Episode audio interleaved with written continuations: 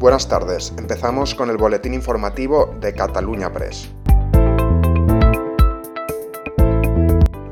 El número 86.148-86148 ha resultado agraciado con el gordo, el primer premio del sorteo extraordinario de la Lotería de Navidad,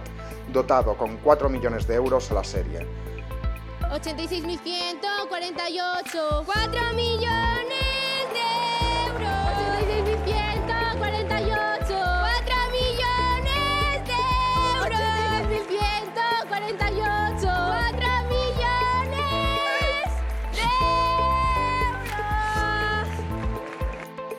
La portavoz de SATSE, María Labrador, ha denunciado que las distintas administraciones están llevando a una situación límite a las enfermeras y enfermeros con nuevas responsabilidades como la vacunación del COVID a los menores, mientras reducen o en el mejor de los casos mantienen unas plantillas absolutamente insuficientes, obligando en algunos casos a que tengan que doblar turnos y no puedan disfrutar de permisos ni días de descanso tras dos años de lucha contra la pandemia.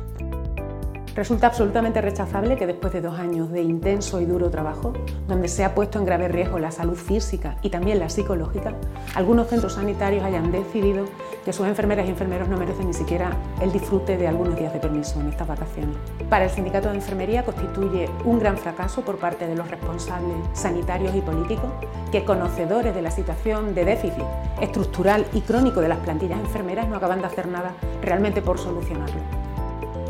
Cataluña rectifica, los contactos estrechos vacunados no deberán aislarse.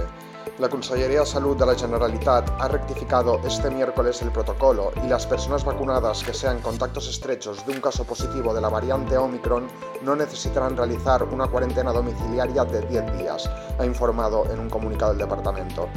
Lo ha hecho después de que la Comisión de Salud Pública del Consejo Interterritorial del Sistema Nacional de Salud, en la que están representados el Gobierno y las comunidades autónomas, tomara esta decisión el martes, aunque aclaró que estas personas deberán limitar sus actividades fuera de casa.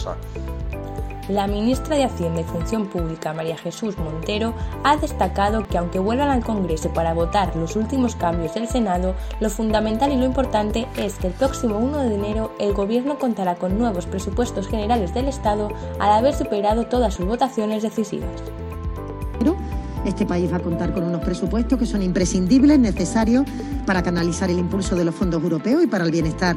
de los españoles y por tanto lo de menos es en el momento en que eso definitivamente sale aprobado porque ya se han superado todos los trámites previos, lo que queda ya es la ratificación por parte del Congreso de esa enmienda que votó el Partido Popular con una absoluta incoherencia respecto al discurso que venía manteniendo en la semana anterior, pero bienvenido si ahora quieren colaborar en la protección de las lenguas cooficiales o de las lenguas minoritarias. Si lo importante es que el día 1 de enero tendremos el presupuesto y yo creo que lo demás forma parte de una estrategia errática del Partido Popular que no le conduce a ningún lado más que a dejarlos en evidencia.